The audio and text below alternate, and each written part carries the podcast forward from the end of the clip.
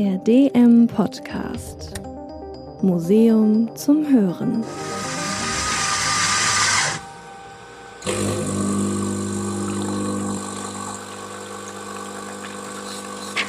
Jeder Tag beginnt mit zwei Tassen schwarzer Filterkaffee jeden Morgen.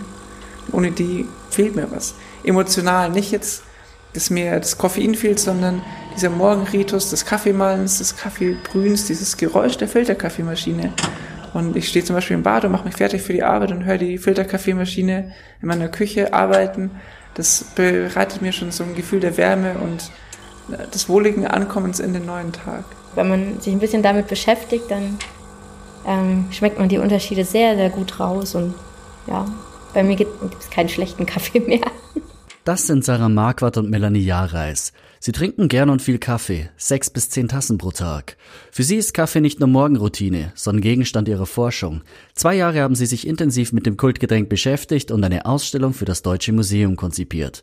Kosmos Kaffee heißt die, und in dieser Folge tauchen wir gemeinsam ein in diesen vielschichtigen Kosmos.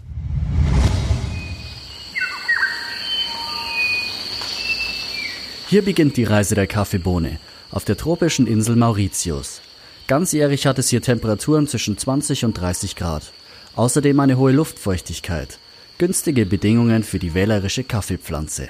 Die braucht es ja warm, aber nicht zu warm. Die mag keine direkte Sonneneinstrahlung, braucht ja genügend Wasser, nicht zu wenig, nicht zu viel. Äh, mag auch keinen Wind. Also wenn es arg windig ist, dann schadet das der Pflanze und die verliert ihre Blätter, fühlt sich unwohl. Die Bodenbeschaffenheiten müssen stimmen. Also es ist gar nicht so einfach, den richtigen Platz für Kaffee zu finden. Abhängig ist das auch von der Kaffeesorte. 70 Prozent des Kaffees, den wir trinken, stammt von der Arabica-Pflanze, 30 Prozent von der Robusta-Pflanze. Sie unterscheiden sich nicht nur im Anbau, sondern auch im Koffeingehalt und Aroma. Zur Vorbereitung auf die Ausstellung war die Biologin Melanie Jareis auf der ostafrikanischen Insel Mauritius, um sich den Anbau mit eigenen Augen anzusehen. Das ist eine kleine Plantage gewesen. Es war eine Schattenplantage. Das heißt, die Kaffeepflanzen, die ähm, wurden unter Bananenstauden und anderen Bäumen angepflanzt und es sah aus wie so ein kleiner Kaffeewald, der sich geöffnet hat. Und wir sind dann da durchgegangen durch die Plantagen auf Streifzug. Ähm, es hat nach Jasmin gerochen, weil wir schönerweise gerade in der Blütezeit dort waren, also während der Blütesaison. Und äh, überall geduftet, die Vögel haben gezwitschert und ähm, Eidechsen saßen auf dem Boden, die sich gesonnt haben. Genau, und der Kaffee war am Wachsen. Wer noch keine Kaffeepflanze gesehen hat, das sind kleine Bäume bzw. Büsche mit ovalen grünen Blättern. Daran wachsen kleine rundliche Früchte, die im unreifen Zustand grün, dann gelb und später meistens rot sind. Das sind die Kaffeekirschen und in diesen Kirschen befinden sich Samen, unsere Kaffeebohnen. Pro Frucht sind das ein bis zwei Stück. Bis zu fünf Jahre ziehen die Bauern so eine Pflanze groß. Erst dann können sie ernten.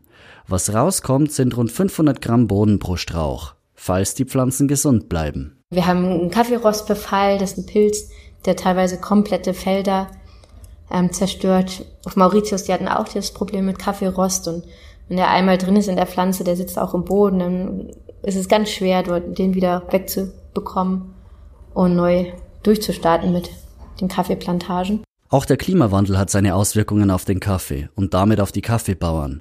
Laut Prognosen werden trockene Gebiete trockener und feuchte Gebiete feuchter. Das heißt ganz konkret, dass die Anbaugebiete von Arabica zurückgehen werden. Die Robusta-Pflanze dagegen wird neue Gebiete erhalten. Was das für unser Konsumverhalten heißt? Wahrscheinlich mehr Robusta-Kaffee. Von den Schwankungen in der Ernte durch Kaffeerost oder Klimawandel davon bekommen wir wenig mit. Seit Jahren kostet der Kaffee im Handel in etwa das gleiche. Versteckt vor unseren Augen, nicht sichtbar auf der Verpackung oder im Supermarktregal, tobt aber ein bitterer Preiskrieg. Zulasten der Bauern, sagt Sarah Marquardt. In den letzten elf Jahren in Folge ist der Kaffeepreis immer stärker gesunken. Der Kaffeepreis, den die Bauern bekommen, oder Schrägstrich den Kaffeepreis, den die Exporteure am Handel in den Ländern zahlen. Und im Moment ist er bei 80 Cent pro Kilogramm Kaffee.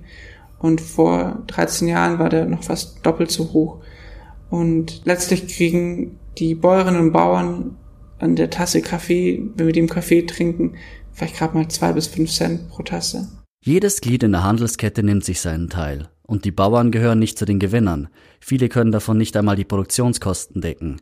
Sie verschulden sich und müssen Kredite aufnehmen, um trotzdem weitermachen zu können. Wer jetzt Kaffee boykottiert, hilft den Bauern aber auch nicht. Es gibt andere Wege.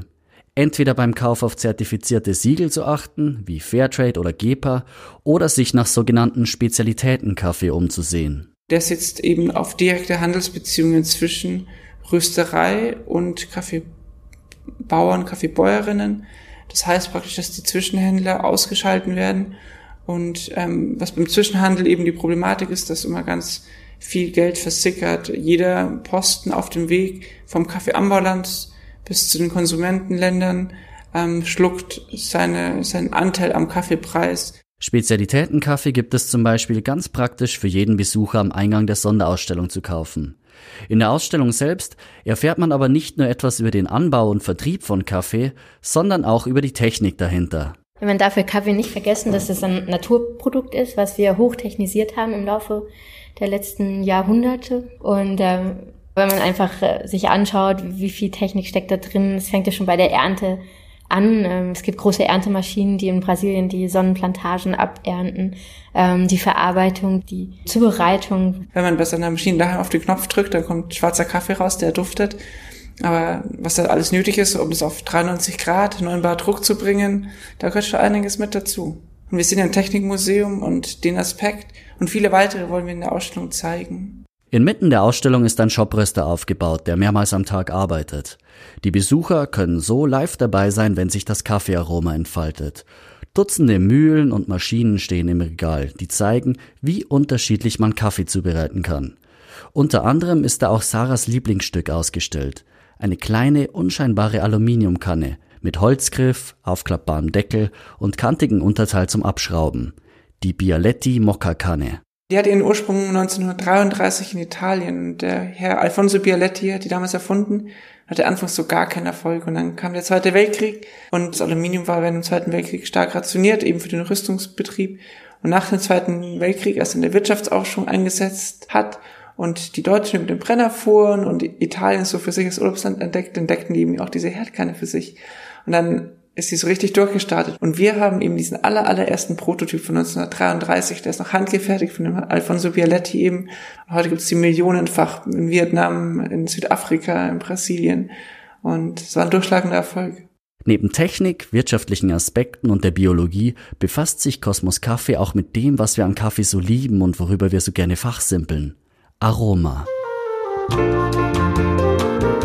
typisch kräftiger italienischer Espresso-Geschmack mit wenig Säure. Feinwürziges Geschmacksprofil und vollmundig kräftiges Aroma.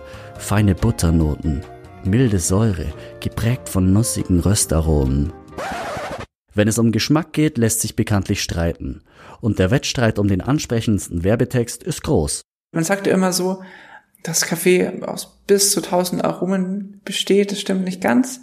Ähm, in Wirklichkeit sind es 23 die das Café Aroma eigentlich ganz gut beschreiben. Aber 23 ist immer noch eine ganze Menge. Wein zum Beispiel, der so den heiligen Gral darstellt als Genuss und Luxusgut, bei dem reichen eigentlich nur 15 Aromen. Also das Kaffee schon noch eine Ecke komplexer als Wein. Für ihre Doktorarbeit hat sich Sarah Marquardt intensiv mit dem Rösten beschäftigt und oftmals tagelang selbst Hand angelegt und geröstet. Die Lebensmittelchemikerin wollte herausfinden, wie Bitterstoffe entstehen und im nächsten Schritt, wie sich unerwünschte Bitterstoffe vermeiden lassen und wie man gewünschte fördern kann. Sie sieht darin die Zukunft des Kaffees. Also das Ziel ist ja letztlich, dass man am besten kundenorientiert Kaffee rösten kann. Das, was man langfristig sagt, ich habe ein, ich hab ein Kaffeeprofil, ich lege das an, ich möchte eine Bitterkeit 4 von 10, ich möchte ein Säureprofil 6 von 10 und ich möchte Haselnuss- und Schokoladenaromen. Noch ist es aber nicht so weit. Jede Kaffeelese, jede Röstung führt dann doch noch zu einem einzigartigen Geschmackserlebnis. Das auch nicht abgenommen hat für die Wissenschaftlerin, trotz der Beschäftigung mit Kaffee über Jahre hinweg, Tag für Tag. Kaffee ist immer noch ein Genuss für uns und ich glaube, wir trinken fast mehr Kaffee als zu Beginn der Ausstellungsrecherche. Und bei jeder Tasse, die wir trinken, die trinken wir es bestimmt ein Stück bewusster und achtsamer. Ja, und vor allem, also bei mir hat sich verändert, dass ich jetzt einfach wirklich richtig guten Kaffee trinke. Früher war mir das relativ egal, wo der Kaffee herkommt. Hauptsache, ich hatte irgendwas in meiner Tasse zum Wachwerden. Und heute ist es einfach ganz anders, dass ich anders darüber nachdenke, über dieses Produkt und ähm, ganz bewusst Kaffee aus dem direkten Handel kaufe, guten Kaffee kaufe und ihn vor allem auch nicht mehr mit Milch und nicht mehr mit Zucker trinke. bewusst genießen und vorher noch Bewusstsein schaffen für das, was an der kleinen Bohne so alles dranhängt. Das soll der Besucher im besten Fall aus der Ausstellung Kosmos Kaffee mitnehmen. Auf einer Reise von der Vergangenheit in die Zukunft, von der grünen Bohne bis zum schwarzen Getränk. Und wahrscheinlich hat es noch nie besser gepasst als hier, den Museumsbesuch mit einem anschließenden Kaffeetrinken zu verbinden. Spaziergang mit Folgen, ein rätselhafter Mechanismus und Dokumente unter Verschluss. Die nächste Episode des DM Podcasts widmet sich dem Schlüsselgerät 41. Kryptologin Carola Dahlke erzählt, welchen Platz die Maschine einnimmt in der jüngsten Geschichte der Verschlüsselung. Das war's auch schon für diese Folge. Schreib uns gerne Bewertungen, lass uns wissen, was dir gefallen hat, was dir nicht gefallen hat und über welche Themen du gerne in Zukunft was hören möchtest. Und wenn dir der Podcast gefallen hat, dann abonnieren doch. Ich sag ciao und bis zum nächsten Mal.